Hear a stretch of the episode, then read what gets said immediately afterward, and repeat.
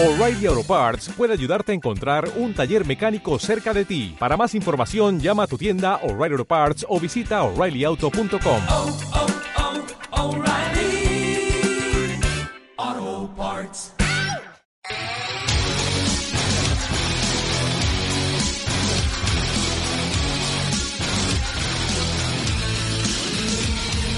¿Qué tal amigos? Bienvenidos al segundo programa del podcast Intertandem. Os está hablando Mario García y aquí conmigo tengo a Fran Gómez. ¿Qué tal, Fran?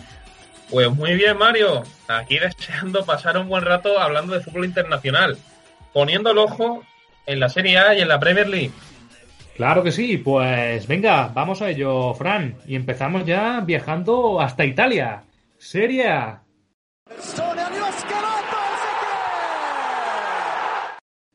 Pues hoy es turno de hablar del equipo más próximo a acabar con la hegemonía de la Juve, al menos en lo que a punto se refiere.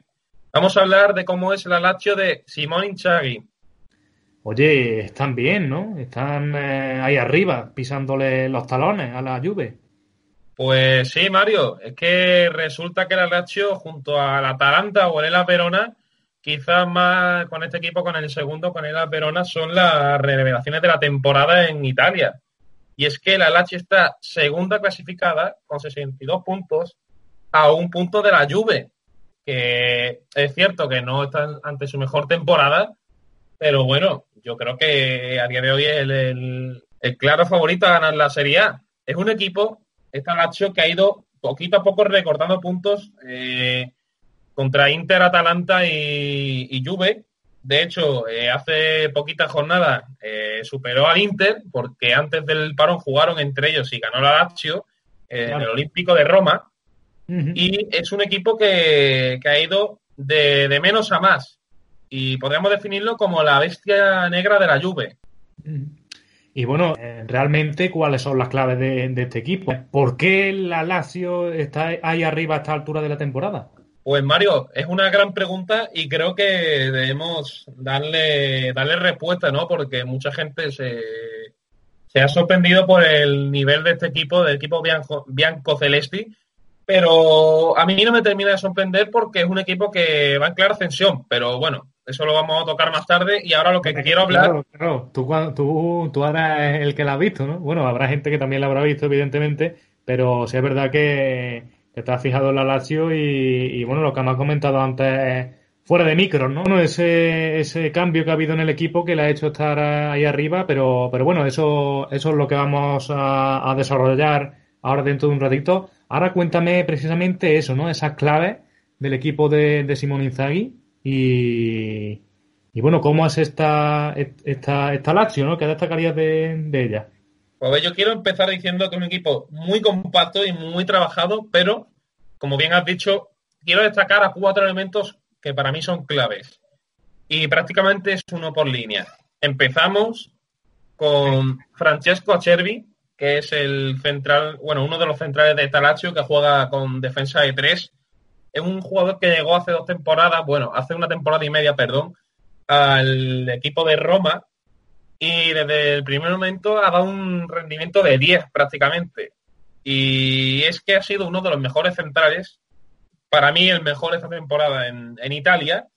Y más allá de que sea un gran central individualmente, ha conseguido que Radu, que no era ni central, que más bien era un carrilero antes de que llegara Chervi, y Luis Felipe, un jugador sobre el que el aficionado que ve Serie A y aficionado de la Chiali tiene muchas dudas, porque es un jugador muy regular, ha conseguido centrarlos y los ha potenciado. Y es que es el líder de una zaga que, posiblemente no esté al nivel de la del Inter o la Juve, pero que está teniendo sus mejores guarismos en muchísimas temporadas. Y de hecho, eh, parte de que la Lazio esté segunda es gracias a, a.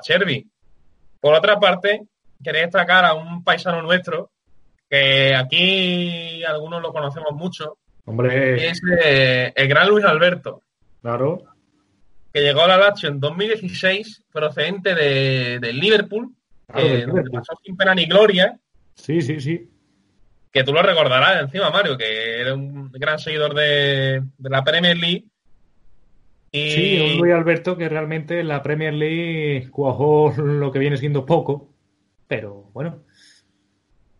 Bueno, y es verdad que cuando llega al Lazio, eh, Inzaghi lo coloca más como media punta y creo que todo el mundo, mucha gente se equivoca diciendo que Luis Alberto es un media punta porque a día de hoy no lo es. Es ya casi un medio centro, no voy a decir posicional, pero es un interior, o sea, es un jugador que, que cuando juega, cuanto más cerca de la base juega, se nota que está más cómodo y el creador, el que mueve los hilos de la Lazio, es un jugador brutal en el pase, es que de hecho tengo aquí unas pocas estadísticas suyas en la que puedo destacarte que lleva tres, bueno, da tres, eh, tres pases clave por partido, el mejor en toda Italia, ha acumulado dos asistencias, que si no me equivoco es el mejor de toda Europa junto a Kevin De Bruyne, que son palabras mayores, Sí, sí, sí, sí, sí. es el quinto jugador en regates totales de la Serie A, promedia casi 80 toques por partido y eh, da 3,1 balones largos por partido, que es el de los mejores en la Serie A teniendo en cuenta su posición. Estamos hablando de un jugador que ha ido moldeándose al que Simón Inzaghi ha ido moldeando de ser un media punta que participa más en el último pase a ser un jugador que abarca más campo, pero te puede dar más rendimiento a la hora de crear y de hecho, como he apuntado antes, es el creador de esta Lazio Es que Y- tiene, tiene números, y perdona, Fran, tiene números y estadísticas de, de centrocampista total, vamos. Es que para mí lo es, aunque creo que es un, es un interior, o sea, es un interior, pero es capaz también de dar último pase. De hecho, las 12, las 12 asistencias que acumula lo, lo reflejan. Y es un jugador que, que- que interviene en muchas áreas del equipo, eh, muchas áreas de- del campo. Pero para mí se ha ido convirtiendo en un jugador completísimo y de hecho lo llevo diciendo mucho tiempo. Para mí está para ir a la, a la Eurocopa, por lo menos a día de hoy. Y Mario, el último punto que, bueno, el, el tercer punto, perdón, que quería destacarte es el delantero compasado en España, en un equipo andaluz, eh, que tú también lo vas a conocer, que es Chiro Inmóvil, Claro. que a día de hoy es el capo canoniere de, de la Serie A, acumula 27 goles y 7 asistencias en 26 partidos, es una burrada. Vaya temporada, ¿eh? Vaya temporada. Y lo peor es que no, no solo esta temporada, que sí que es la mejor de su carrera, pero es que es un jugador que, que va mejorando. Es como, es como el buen vino que va mejorando con el paso de los años, ¿no? Claro, con los años, ¿no? Y es cierto que su experiencia fuera de, de Italia no ha sido buena. Estuvo en, en el Sevilla, en el Borussia Dortmund, Sí. pero es un jugador que en Italia da un rendimiento de 10. Y teniendo al Tucu Correa como acompañante, o cuando juega con Caicedo, que hace un rol en el que aprovechan más los espacios que, que puede generarle eh, Caicedo, el, el ecuatoriano, mm, para mí se ha convertido en un delantero súper completo, porque es capaz de, de jugar de espaldas, es capaz de habilitar espacios para que lo aprovechen otros compañeros. Tiene, eh, no un jugador excesivamente técnico, pero bueno, no se, no se desenvuelve mal. Y aparte que tiene, el- tiene una puntería tremenda. Es que 27 goles y 7 asistencias son números de, de killer total. Es una barbaridad, sí. Y por último, eh, quería destacar a- al bueno de, de Artífice, ¿no? Eh, Quien ha hecho posible que la Lazio sea un equipo súper completo y que a día de hoy, mm, aunque no es utópico, pues está peleando con un presupuesto que no es de los más altos de Italia contra toda una Juve y superando al Inter de Antonio Conte, que es Simón Inzaghi. Eh, por cierto, que es el hermano del mítico Filippo Inzaghi, que está entrenando al Benevento. Uno de los, de los, bueno, se podría decir incluso que de mis ídolos, ¿no? Un jugador que, que es el arquetipo, ¿no? De delantero centro. Era un gran jugador, sin duda. Pero es que aún así va camino de ser también un gran entrenador. Y de hecho ha sonado a algunos grandes equipos, pero bueno, quiero. Estam- Estamos hablando de su hermano, ¿no? Sí, sí, sí. Simone, Simone. Bueno, pero Filippo Inzaghi no era mal jugador. Pero bueno, vamos a hablar un poquito de lo que nos centra como él, como, como el arquetipo de, de esta Lazio. Y es que Inzaghi llega al conjunto Bianco Celesti en la temporada 15-16 cuando despiden a Pioli, que actualmente está en el Milan precisamente. Y bueno, no es que lo haga muy bien, pero lo mantienen. no, no lo mantienen, sino que la historia es curiosa porque en 2016 la Lazio firma a Marcelo Bielsa y este dimite pocos días después. No sé si te acordarás de aquello. Sí, sí, sí, el actual entrenador del Leeds United, Marcelo Bielsa, y sí, estuvo a punto, a punto, bueno, a punto, realmente él. Era Estuvo unos días siendo entrenador de la Lazio. Sí, sí, sí. De hecho, eh, Inzaghi coge ese, ese puesto que deja Marcelo Bielsa y es verdad que en Liga la Lazio este año no ha sido especialmente buena, pero sí que ha ganado títulos, ha ganado una Copa Italia y dos Supercopas a la Juventus, los tres títulos se los ha ganado. No, perdón, le ha ganado dos títulos a la Juventus, eh, por eso decía antes lo de que era la bestia negra de la vecchia señora, y le ganó la, la, temporada pasada a Atalanta la final de Copa Italia. Y lo último que quería comentar es que en Liga es cierto que quitando el año de 2017-2018, que no sé si te acordarás, la Lazio se juega el cuarto puesto contra el Inter en la última jornada, en aquel partido épico que remonta el Inter en 10 minutos, creo recordar que fueron, no fueron más, y privó a la Lazio de jugar a la Champions, que llevan sin jugarla, primero, como, como aspirantes a entrar en fase clasificatoria, perdieron contra el Bayern Leverkusen en 2015 y la última participación de la Lazio en, lo que es clave Champions en fase de grupos es en, 2000, en la 2007-2008. Son muchísimos años y yo creo que este año, salvo sorpresa, la Lazio debería, debería entrar en Champions. Sería un descabro monumental que no jugase Champions el año que viene. Bueno, pero este equipo realmente se ha ido forjando poco a poco, ¿no, Fran? Eh, hasta llegar a ponerse no sé si al nivel de la Juve, pero desde luego sí, sí muy cerca lo que es la clasificación de la Serie A.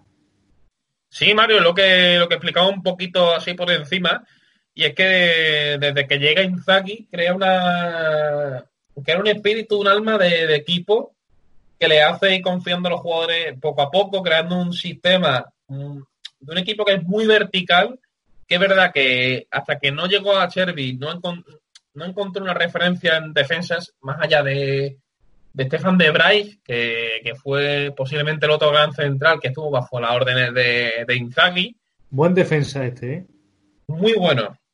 Y más allá de eso, es un equipo, como decía, muy vertical, que propone un fútbol muy, muy vistoso, muy bonito, muy de contraataque, pero que en defensa estaba flaqueando y sí, tenido un gran nombre importante, como decíamos, Stefan de Bray, pero más allá de eso, hasta la llegada de Acherby, la Lazio era un equipo muy endeble atrás y con la llegada de, de Led del Sassuolo se ha confirmado como un equipo que, da ciertas garantías, aunque no es de los mejores en, ese aspecto.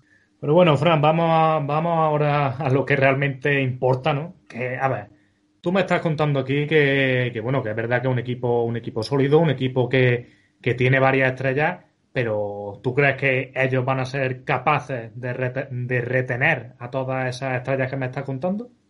Pues Mario, yo creo que sí, pero creo que para hablar de esto hay que hablar un poquito o mencionar al menos al presidente de este conjunto, ¿no? Claudio Lotito, que es un personaje Celebre. turbio, si lo podemos decir de alguna manera, dentro del fútbol italiano. Mm. Y más allá de eso, creo que es un, es un gran presidente porque es un, como, yo lo asemejaría al dueño del Tottenham, a Daniel Levy. Es un, es un, es un, es un, hueso duro de roer, ¿no? Un dueño que pone muy difícil a llegar de sus jugadores, que quiere que Alacho crezca, que ahora mismo con Simón Inzaghi al, al mando como entrenador y Glitare como director deportivo está formando un equipo muy interesante, un proyecto muy, muy esperanzador. Y, por ejemplo, el año pasado eh, se hablaba mucho con que Milinkovic Savic podía, podía abandonar a Lazio y desembarcar en Inglaterra. Se habló de, del Manchester United sin ir más lejos. O de Luis Alberto que podía recalar en Sevilla. Y, y Lotito estuvo firme y, y no dejó que saliera ninguno. Y de hecho, Luis Alberto dijo hace poco que había, renovado con la H hasta 2025 y Milinkovic Savic estaba ya prácticamente también renovado. O sea que es un, es un dueño con las ideas muy claras y que va a hacer todo lo posible por retener a sus estrellas. Pues sí, la verdad que duro, ¿no? Ese presidente Lotito de la Lazio. Y, y bueno, pues con esto vamos a cerrar hoy la, la Serie A y nos vamos a ir ahora un poco más para el norte, ¿no? Nos vamos eh, al Reino Unido, Premier League. Venga, Mario, háblame un poquito de ese tal Soyuncu, que tan buena temporada está haciendo en la Premier League y que a ti tanto te entusiasma. Venga, a ver, eh, Fran, en, en primer lugar, déjame que te corrija, porque no es Soyuncu, sino Soyunsu, ¿eh? que yo no sé turco ni nada, pero es que me la ha chivado un colega. Soyuncu, Soyuncu, Efectivamente, así es. Soyunsu, Kaglar Soyunsu. Pues este Soyuncu es un central bastante interesante, ¿verdad? Sí, eh, hablamos de, de, bueno, de este futbolista turco de 24 años, que por cierto hoy es su cumpleaños, 23 de mayo.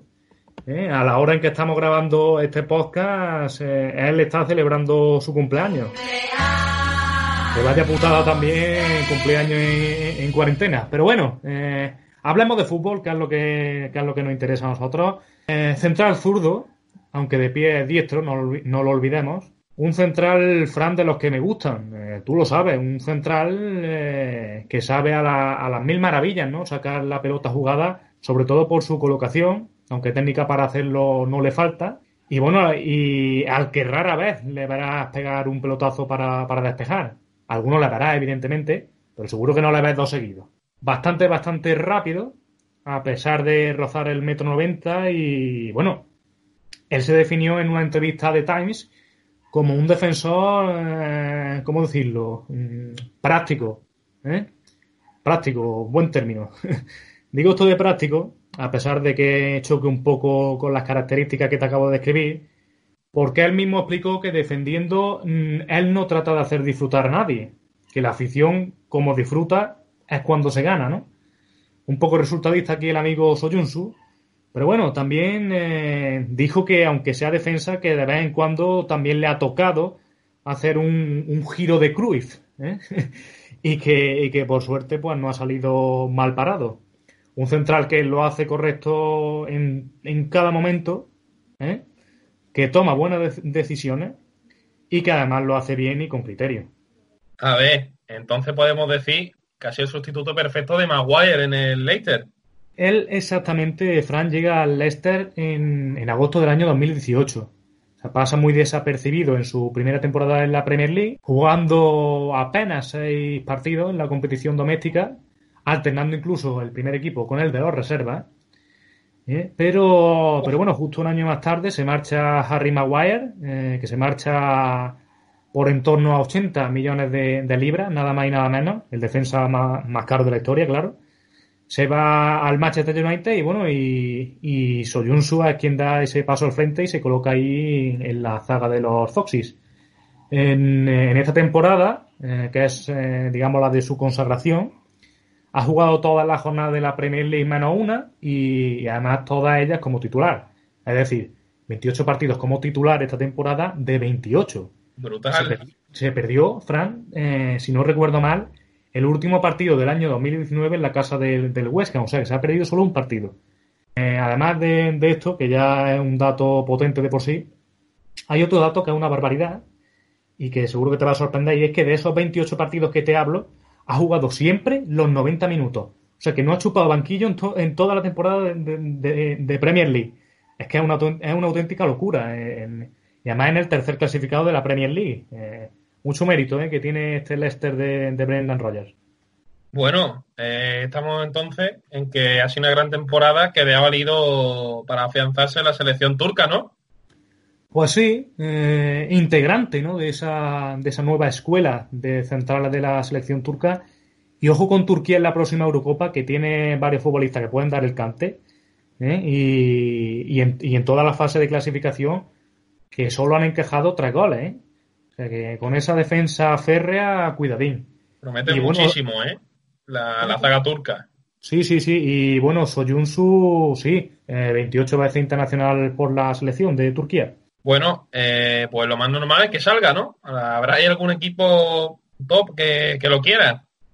Sí, hombre, eh, sí, su representante eh, ha reconocido esta misma semana contactos con el Barcelona.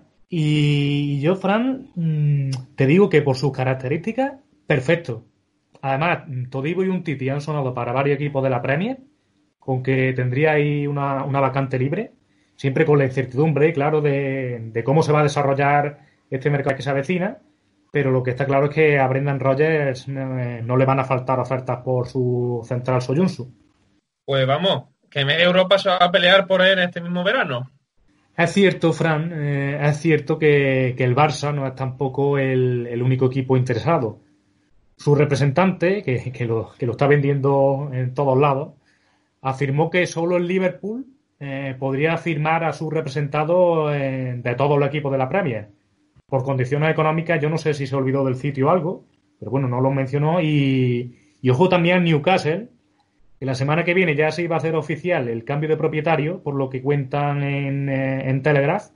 Y bueno, volviendo a lo de su represen- representante, que por cierto se llama Mustafa Dogru, también dejó caer que, no había que olvidar a los equipos franceses, refiriéndose sin duda, no hace falta que lo diga, ¿no?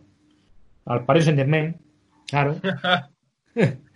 Pues habrá que seguir de cerca a este futbolista que tiene un, tiene un futuro sin duda brillante y que creo que puede ser uno de los mejores centrales de- del mundo, Mario. Eso está claro, Fran, está, está muy claro. Vamos a cerrar con esto la Premier League por hoy y nos vamos directo al debate.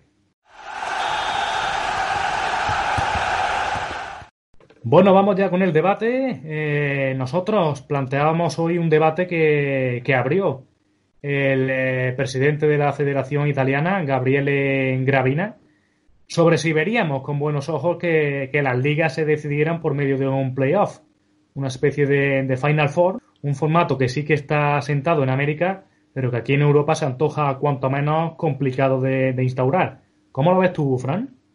Pues a ver, Mario, yo creo que teniendo en cuenta la situación que estamos viviendo por el, por el coronavirus, que, que es atípica, podría ser una, una buena opción, pero me cuesta eh, ver que se instaure, sobre todo en países como Italia, donde hay muchísimas diferencias entre Gabriele Gravina y el gobierno. Pero quizás, como te decía, mm, de todas las opciones que se han barajado en los distintos países que, que pueden echar ya el comienzo, bueno, el reinicio de sus ligas, creo que puede ser una buena decisión, ¿no? Mm, Yo para esta temporada, desde luego en la Premier por lo menos lo descartaría, porque mm, yo pienso que bueno, que sería injusto, ¿no? En una liga como, como la propia Premier League de, este año en concreto, eh, en la que el Liverpool le saca 25 puntos al segundo, eh, que la liga se decidiera por un playoff, parecería un poco una, una, una locura, ¿no? Eh, pregúntale a un seguidor del Liverpool a, a ver, a ver, ¿no? Que, Hombre, te la cabreado, creo yo. Hombre, eh, eh, desde luego, si no termino de verla ni como, ni como propuesta de futuro, porque no creo que una liga se deba decidir por un playoff. Es que no lo veo, no lo veo para una liga, una liga regular. Es un método que sí que siguen en, en las segundas divisiones, eh, aquí en España, por ejemplo, y en la Premier League también. Eh, como digo, en Inglaterra y en España los, los ascensos son muy parecidos en, eh, en la segunda, en la, en la liga. en Italia también. En Italia también. tenga modificaciones, pero al final es un- también juega un playoff.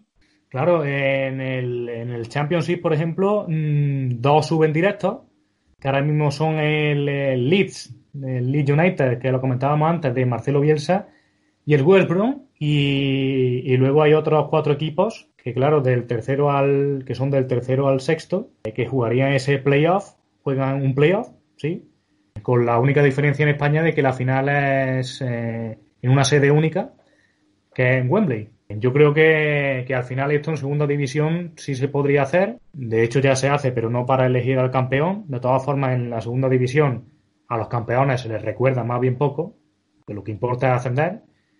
Pero bueno, esa sería ya la, la única situación en la que yo lo contemplo y, y bueno, ya está instaurado, o sea que tampoco... A ver, yo creo que, que el escenario en el que se debe mover eh, sería debe ser distinto al de Inglaterra, porque comentabas tú que el Liverpool no sé cuántos puntos exactamente le saca al Manchester City, no sé si son Sí, 25, ¿no? Sí, sí.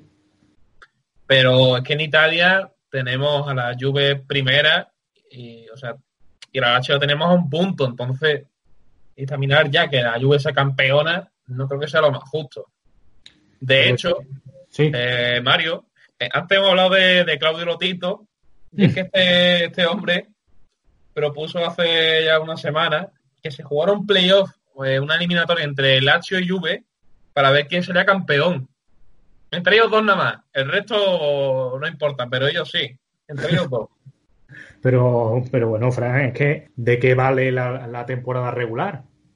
Eh, Eso es lo que, lo que no me explico, pero bueno, yo creo que quiera o no, Yo, yo, entiendo, yo entiendo que me puedas decir que, bueno, que en, en Italia pues la cosa está un poco más apretada, que es verdad, y, y a lo mejor pues tampoco se podría ver con malos ojos, pero es que mm, entonces ¿para qué se juega una, una liga una liga regular, una liga a 38 jornadas? Eh, al final eh, también lo que puede pasar, Fran, esto es algo que, que no tenemos en cuenta, y es que mm, un equipo como el Liverpool, por ejemplo, puede hacer una pedazo de campaña en la, en la, en la competición doméstica. Imagínate que llega al playoff y ti- tiene la mala suerte de que se lesione un jugador o cualquiera ya de, de tú sabes, de, la- de las miles de circunstancias que puede, que puede ofrecer este deporte, ¿no? Que es el fútbol. Y es que se te puede ir al garete el esfuerzo y la constancia de, de 38 jornadas. O sea que. A ver, yo te entiendo, Mario, pero tienes que ponerte en la situación de, esos millones de aficionados que quieren ver como que el reinado de la Juve, ¿no?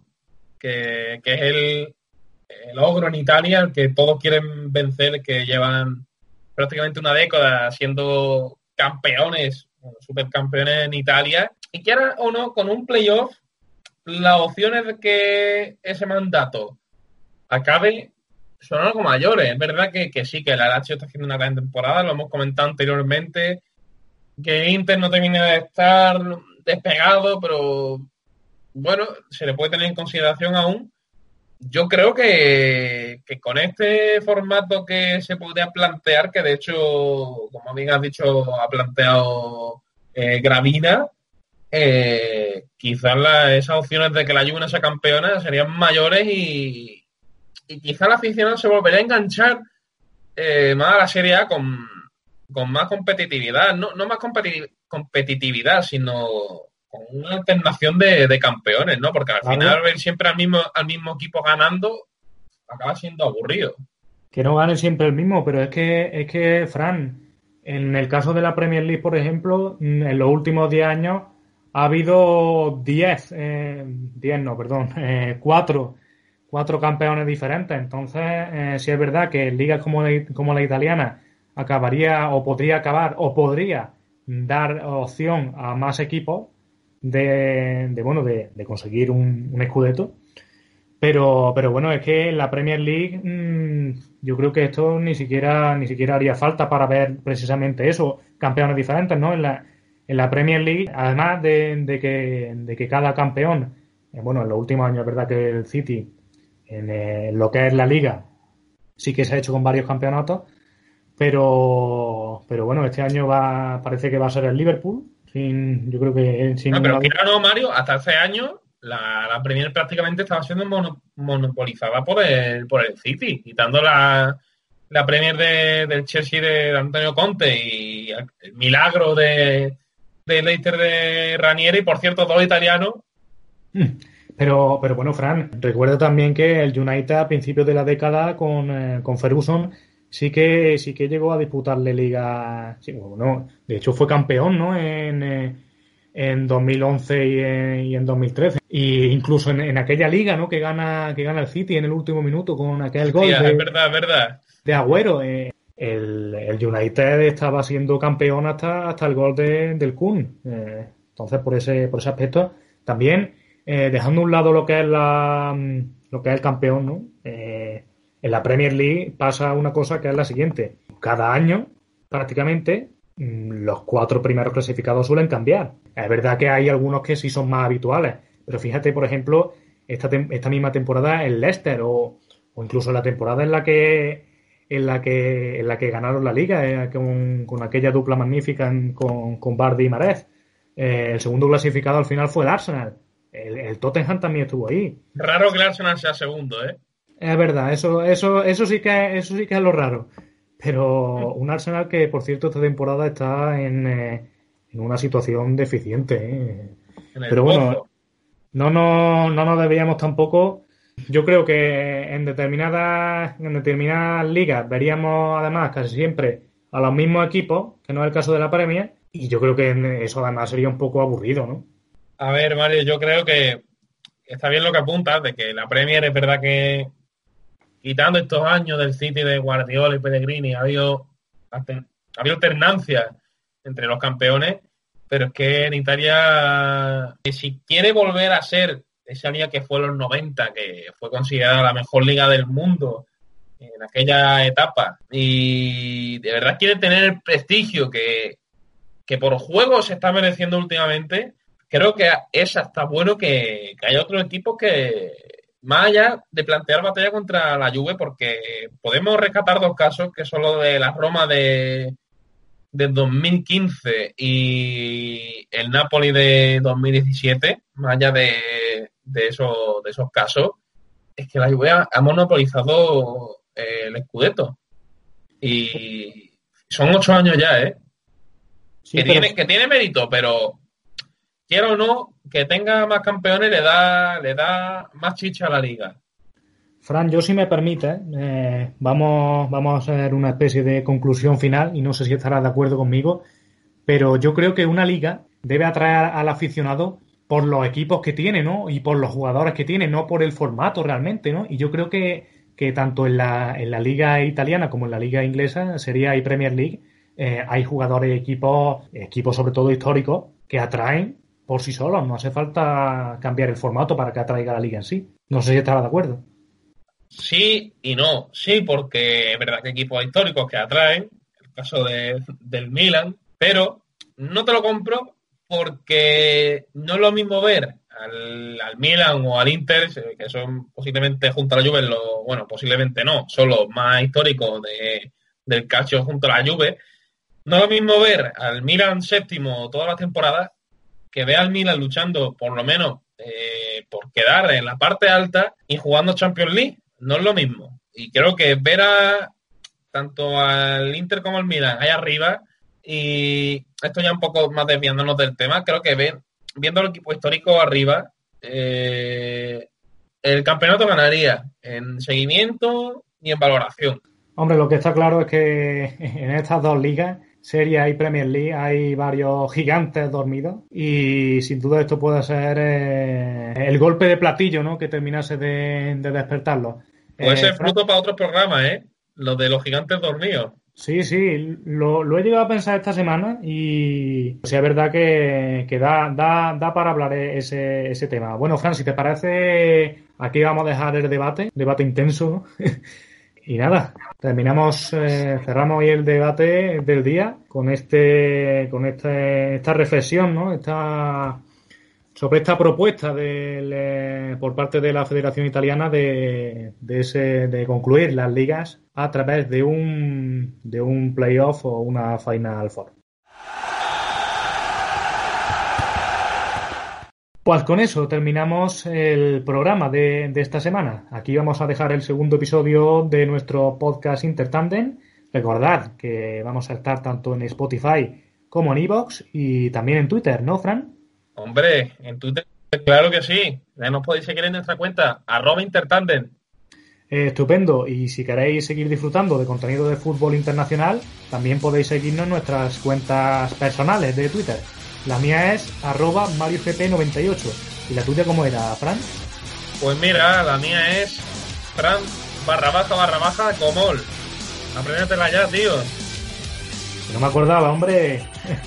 Bueno, amigos, esperamos que os haya gustado. Eh, aquí nos vemos en el próximo el próximo episodio con más fútbol internacional, con más Premier League y con más Serie A. Amigos de Intertandem, adiós.